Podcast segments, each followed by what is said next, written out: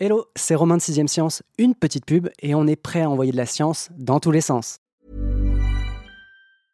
Life is full of awesome what ifs and some not so much, like unexpected medical costs. That's why United Healthcare provides Health Protector Guard fixed indemnity insurance plans to supplement your primary plan and help manage out of pocket costs. Learn more at uh1.com.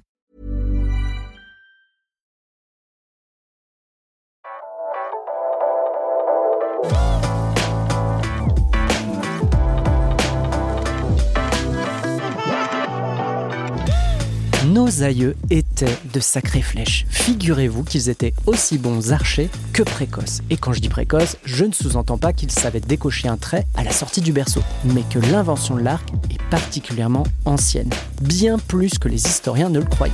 La découverte de pointes de flèches préhistoriques dans la Drôme a fait reculer l'âge du tir à l'arc en Europe de plus de 40 000 ans. C'est pas rien, hein et plus fort encore, comme une flèche qui viendrait se ficher dans une autre flèche, cette trouvaille confirme au passage qu'Homo sapiens est sur le vieux continent depuis plus longtemps qu'on ne le croit. Pour ma part, je crois surtout que ça fait bien trop longtemps que la chef du service enquête de Sciences et Avenir, Rachel Mulot, n'était pas venue à mon micro. Bonjour Rachel. Bonjour Romain. On a parlé d'Europe, mais on va s'égarer un petit peu, on va voyager, puisque ma question est assez générale, mais tu vas nous la resituer. À quand estime-t-on l'invention de l'arc? Eh bien, l'invention majeure de ces armes de jet euh, qui permettaient de transpercer euh, une proie à distance, elle serait africaine. C'est ce qu'atteste la découverte dans le KwaZulu Natal, en Afrique du Sud, de pointes qui ont 64 euh, 000 ans et qui portaient encore des traces de sang de gibier de colle. C'est la colle qui servait en fait à les fixer sur des tiges de bois ou de roseaux pour les tirer euh, sur les animaux. Et là, ce qui est passionnant, c'est que les essais d'archéologie expérimentale qui ont été menés euh, dans la Drôme, doublés de multiples datations, euh, montrent que dix mille ans plus tard, cette invention avait fait son chemin jusqu'en Europe. Oui, donc euh, si je te comprends bien, et on va essayer de replacer un peu la chronologie, l'arc est inventé il y a 64 000 ans en Afrique du Sud, et on découvre dans la Drôme, en France donc, que 10 000 ans plus tard, donc il y a 54 000 ans, Homo sapiens savait à son tour utiliser l'arc. Alors c'était déjà des sapiens euh, en Afrique, mais ce qui est euh, formidable ici, c'est que jusqu'à présent, on n'avait que des arcs, des fûts de flèches qui étaient parfaitement préservé dans une tourbière euh, d'Allemagne et qui avait seulement 12 000 ans. Donc là, on a fait un saut dans le temps de 40 000 ans. On pensait que c'était arrivé très tard. Donc effectivement, entre le moment où on a la première trace d'invention de l'arc et le moment où on le découvre dans la Drôme, ne se sont écoulés que 10 000 ans. Et les chercheurs travaillent en fait sur les routes de migration qu'auraient pu euh, emprunter euh, ces hommes préhistoriques. il faut bien comprendre aussi que c'est pas parce qu'on l'a à 64 000 ans en Afrique du Sud que les euh, archers qui ont essaimé ensuite en Europe sont originaires d'Afrique du Sud. Les inventions culturelles, elles circulent extrêmement vite. J'en prends euh, comme exemple le cheval, par exemple, le fait de monter à cheval. Quand les Européens ont apporté des chevaux sur le continent euh, américain ou sud-américain, ils l'ont fait sur les côtes d'abord. Mais très vite, les chevaux ont atteint les plaines. Et on n'a pas besoin forcément pour ça que se déplacent énormément d'hommes. Ce sont les idées, les pratiques qui circulent. Et c'est ainsi qu'on a retrouvé après très rapidement des gens euh, qui étaient des cavaliers à peu près euh, dans toute l'Amérique. Mm. Donc euh, il y a des archers, d'où ils sont partis, on ne sait pas, mais qui sont arrivés bardés de cette technologie supérieure en Europe dès il y a 10 000 ans. Ça c'est sûr, c'est ce que montrent les fouilles de la Drôme. Et en quoi c'est exceptionnel C'est que donc on avait des flèches que jusque de 10 000 à 12 000 ans en Allemagne. Donc ça fait reculer l'âge du tir à l'arc en Europe de plus de 40 000 ans. Mmh. Oui, ça c'est assez dingue de se dire que on n'avait pas de traces antérieures, c'est-à-dire entre l'apparition du tir à l'arc en Afrique du Sud et son apparition, ou en tout cas ses traces en France et en Europe plus globalement, il y avait un trou énorme de plus de 40 000 ans. On sait l'expliquer ça ou est-ce que tout simplement on suggérait que l'arc était tout simplement apparu très tardivement? Alors on pensait qu'il était arrivé plus tard, c'est sûr, probablement avec les sapiens, sauf que finalement là on se rend compte à l'occasion de cette découverte que les sapiens sont arrivés euh, plus tôt qu'on ne le pensait, au moins 9000 ans plus tôt que les dates qui avaient été précédemment établies à Bachokiro, euh, plus à l'est, en Hongrie, et qui montrait que l'homme était là dès il y a 45 000 ans. Donc là, on passe à 54 000 ans. Donc euh, il est arrivé beaucoup plus tôt. En revanche, c'est vrai qu'on n'a pas trouvé de traces pour le moment de tir à l'arc, mais les a-t-on seulement cherchés Il y a plusieurs choses. D'une part, tout ce qui est euh, bois, euh, cuir, tendons. oui, ça vieillit mal, j'imagine.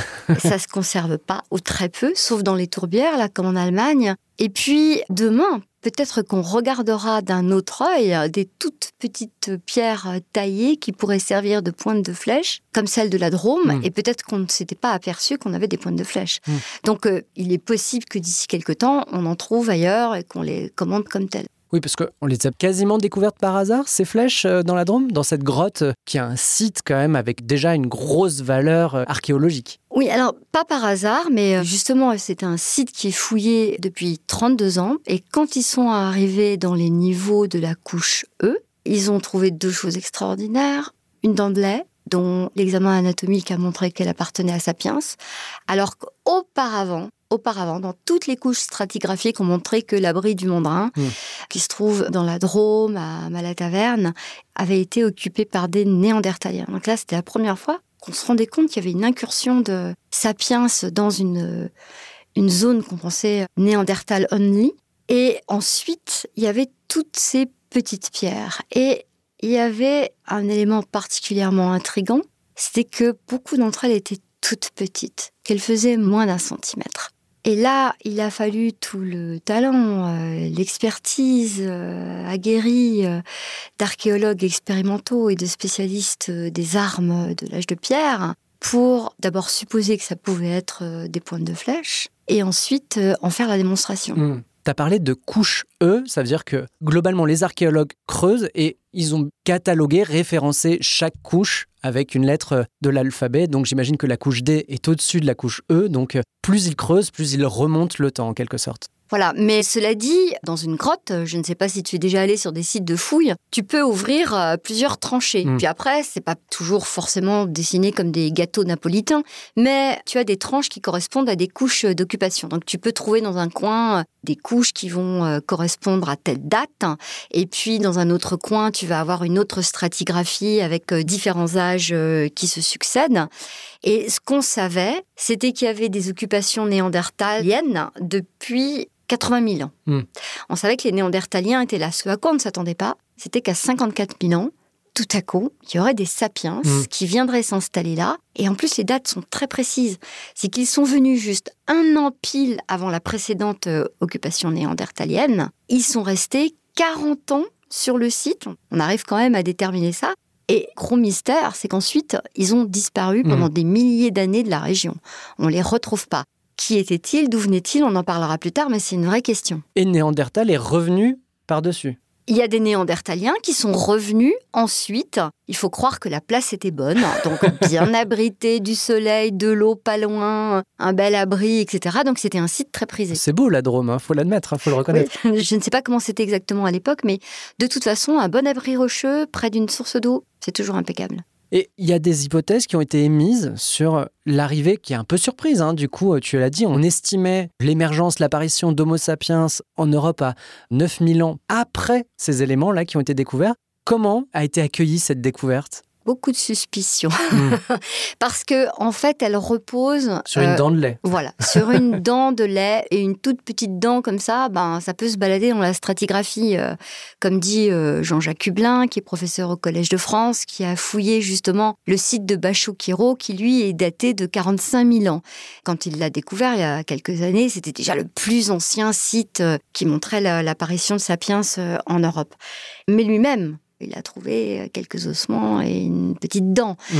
Donc euh, c'est pas rare en fait de réussir à caractériser euh, une occupation attribuée à une espèce à partir de restes très maigres. Là, ce qui était important, c'est qu'il y avait ces pointes, ces petits silex taillés et qu'il rappelait une industrie très particulière qu'on trouve beaucoup en Ardèche, dans l'abri euh, des cannibales euh, du Moula euh, et dans la grotte de Néron qui a donné son nom au Néronien. Sauf que c'était très difficile jusqu'à présent d'avoir une date parce que la stratigraphie, elle est très ancienne, elle a, été mal faite. Elle date peut-être même du siècle dernier et donc en fait on ne savait pas très bien qui et quand avait fait ce néronien.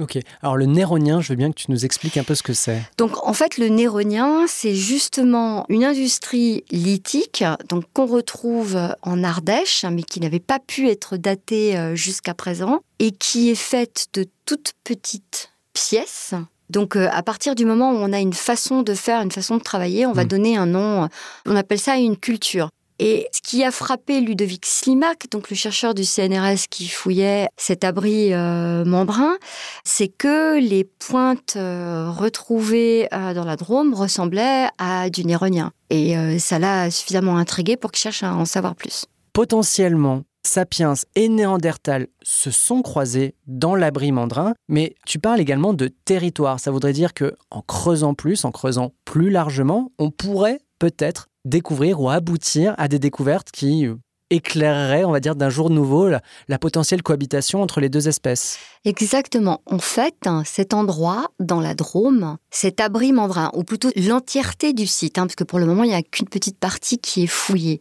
ça pourrait être un des creusets, un des lieux où se sont fait en fait des rencontres entre Néandertal et Sapiens en Europe. C'est pour ça que ce lieu a un caractère exceptionnel. Là, quand on parle de cet abri mandrin, on sait qu'il y a eu plein de néandertaliens, puis un an après des sapiens qui sont là pendant 40 ans, puis ensuite des néandertaliens. Mais il faut imaginer, il faut prendre du recul par rapport à l'abri de mandrin et imaginer l'ensemble de ces grottes. Et on peut supposer qu'ils ont même cohabité à quelques mètres, centaines de mètres de distance au même moment, pas très loin l'un de l'autre, et peut-être que d'une grotte à l'autre, ils se regardaient en chien de faïence ou qui s'envoyaient des signaux amicaux. Il n'est pas du tout impossible qu'effectivement des sapiens et des néandertaliens aient habité en même temps dans la Drôme sur ce territoire. Donc cet abri de la grotte Mandrin, on y découvre des pointes de flèches datées d'il y a 54 000 ans, ainsi qu'une dent de lait qu'on attribue à Homo sapiens.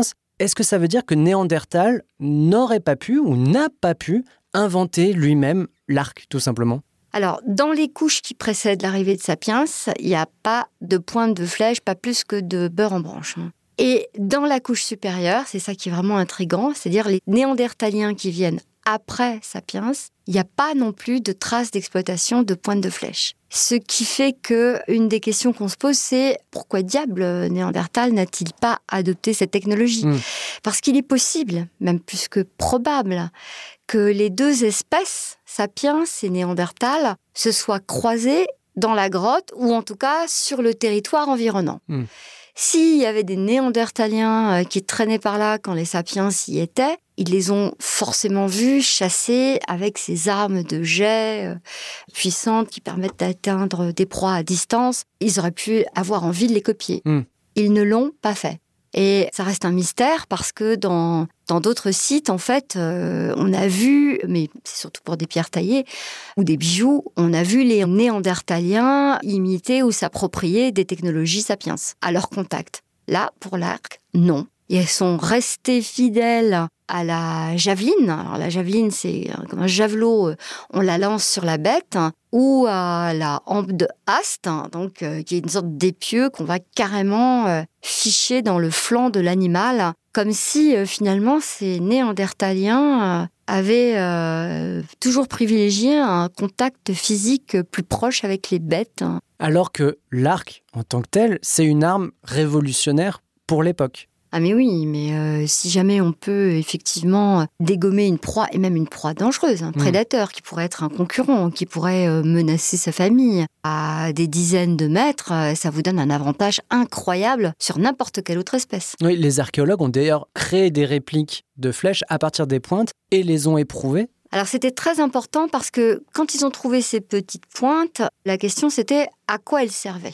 Et alors, comment est-ce qu'on sait à quoi servaient des petites pointes de flèche Et eh bien ça, c'est le travail des détectives qu'on appelle euh, les euh, expérimentateurs euh, d'archéologie. Et d'abord, ils ont fait des copies de toutes ces pointes et ils les ont essayées de toutes les manières. Mmh. Dans un premier temps, ils ont essayé de voir si elles avaient été déformées naturellement, voir si c'était une déformation taphonomique. Donc, euh, ils les ont euh, piétinées, fracturées avec des rochers, etc. Et ils ont regardé les pierres originelles et les résultats. Parce que sur les pierres originales, il y avait un truc passionnant. C'était dans le bout de nombreuses d'entre elles, il y avait des fractures. Et il fallait savoir de quoi venaient ces fractures. Donc d'abord, il les piétine, il les écrabouille avec des rochers, ça ne ressemble pas. Ensuite, il les monte sur des fines flèches de saguet, il les tire avec des propulseurs, ça n'y ressemble pas. Il le monte sur des flèches, il tire, c'est là que ça ressemble le plus. Ils l'ont essayé également euh, sur des épieux, mais ils n'ont pas fait que ça, ils l'ont essayé sur des couteaux de cuisine pour euh, racler, dépecer euh, des animaux. Et finalement, les fractures qui avaient été repérées sur les pointes originelles, elles étaient synonymes d'une fracture d'impact à très grande vitesse. Mm. Bref, c'était une arme de chasse, pas un couteau à racler, dépecer. Donc ensuite, ils ont refait des essais de tir avec des archers euh, professionnels et ils se sont rendus compte notamment que, parce qu'elles sont toutes petites, hein, euh, on les appelle parfois micro-pointes, elles font euh, pour certaines moins d'un centimètre, ils se sont rendus compte que quand elles étaient propulsées avec des saillets, euh, ça vrillait euh, et il n'y avait pas la force et la vitesse nécessaires pour, euh, pour pénétrer les chairs. Parfois, ça rebondissait dessus. La seule façon de voir l'animal transpercé de part en part, c'était de les tirer avec des flèches. C'est à partir de ces longs travaux d'expérimentation et de comparaison qu'ils ont conclu que les pointes découvertes dans la Drôme avaient été armées sur des flèches, voilà, à partir duquel elles devaient euh, servir à tuer des animaux. Sur un fémur de cheval retrouvé dans la grotte, d'ailleurs, on a trouvé une fracture qui correspond bien à ce type d'impact. Les recherches, j'imagine, continuent sur ce site. L'abri de Membrin, c'est un site qu'on appelle le Pompéi de la préhistoire parce qu'en fait, bien qu'il soit fouillé depuis 32 ans, il n'y en aurait qu'un à deux dixièmes qui aurait été exploité jusqu'à présent, ce qui laisse présager encore de euh, fabuleuses euh, découvertes. Donc euh, oui, ça va continuer, ça continue cet été, il y a des fouilles, je vais sans doute y aller. Ça va continuer, à mon avis, pendant des décennies et ça attire parmi les meilleurs spécialistes du monde entier, en datation, en géologie, en tracéologie, etc. Tout le monde se bat pour travailler maintenant sur la grotte de Membrin. Alors j'ai une petite question qui porte pas tant sur la pointe des flèches, mais plutôt sur l'appareil lui-même, sur la flèche et l'arc. Est-ce qu'on sait, malgré l'absence, hein, j'imagine, de reste, à peu près de quoi ils étaient constitués? Probablement du bois, des tendons. Mmh, très simple. Voilà, bois, tendons, c'est la meilleure explication. J'étais obligé de poser la question, oui, hein, oui, parce que si on évoque la pointe des flèches, faut pas oublier le reste. Et j'ai une dernière question sur un point qui reste un peu obscur. Alors, c'est pas la trajectoire des flèches elles-mêmes, mais c'est plutôt celle des archers, hein, de Sapiens. Comment, d'Afrique du Sud à la grotte Mandrin dans la Drôme, en 10 000 ans, on, on se retrouve à faire le chemin comme ça? Alors, encore une fois, ceux qui ont apporté les flèches dans la Drôme ne sont peut-être pas venus directement d'Afrique du Sud. L'invention de l'arc, c'est 64 000 ans jusqu'à présent hein, en Afrique du Sud, mais peut-être que cette arme était déjà diffusée largement. Et effectivement, ça c'est la question mystère et pointe de flèche qui euh, passionne euh, Ludovic Slimak du CNRS, donc il fouille euh, la grotte de Membrin avec la spécialiste d'archéologie expérimentale Lormes, que j'ai oublié de citer tout à l'heure, qui est à l'université d'Aix-Marseille, qu'elle veuille bien m'excuser. C'est sa question. D'où venait ces hommes qui ont mis le pied sur notre sol dès il y a 54 000 ans, c'est-à-dire 9 000 ans avant ceux de Pachokiro. Il se trouve que Slimak a travaillé des années auparavant sur un site du Liban qu'on appelle la, la grotte de Xaradil et qui est près de Beyrouth. Là, ce qui est euh, frappant, c'est qu'il y a trouvé des pointes de pierre qui ressemble étonnamment à celle de la Drôme. Et ça, c'était plus de dix ans avant euh, la découverte en fait euh, des pointes de pierre euh, dans la Drôme. Alors, il y a un petit hiatus temporel, c'est que pour le moment, Xarakil est daté de 44 000 ans seulement. Donc 10 000 ans de moins. Voilà, 10 000 ans de moins. Mais il y a tout un travail de redatation, de réexamen des stratigraphies euh, qui est fait. Après, on peut très bien imaginer de toute façon des allers-retours entre Mm. la Drôme euh, et le Liban. Il n'y a pas toujours des sorties et ça va pas toujours euh, vers le nord et vers l'est. Oui, Je veux oui. dire, il y a eu sans cesse des allers-retours, mais en tout cas, il semblerait qu'il y ait eu un lien entre ces gens du Levant et les gens du Rhône, il y a 54 000 ans.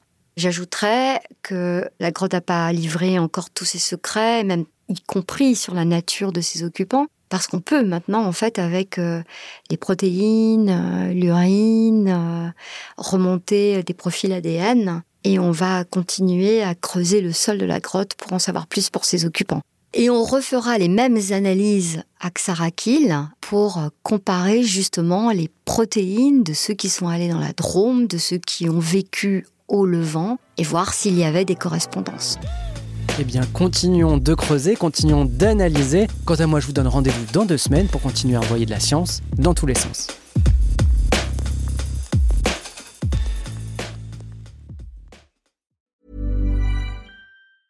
Small details are big surfaces. Tight corners are odd shapes.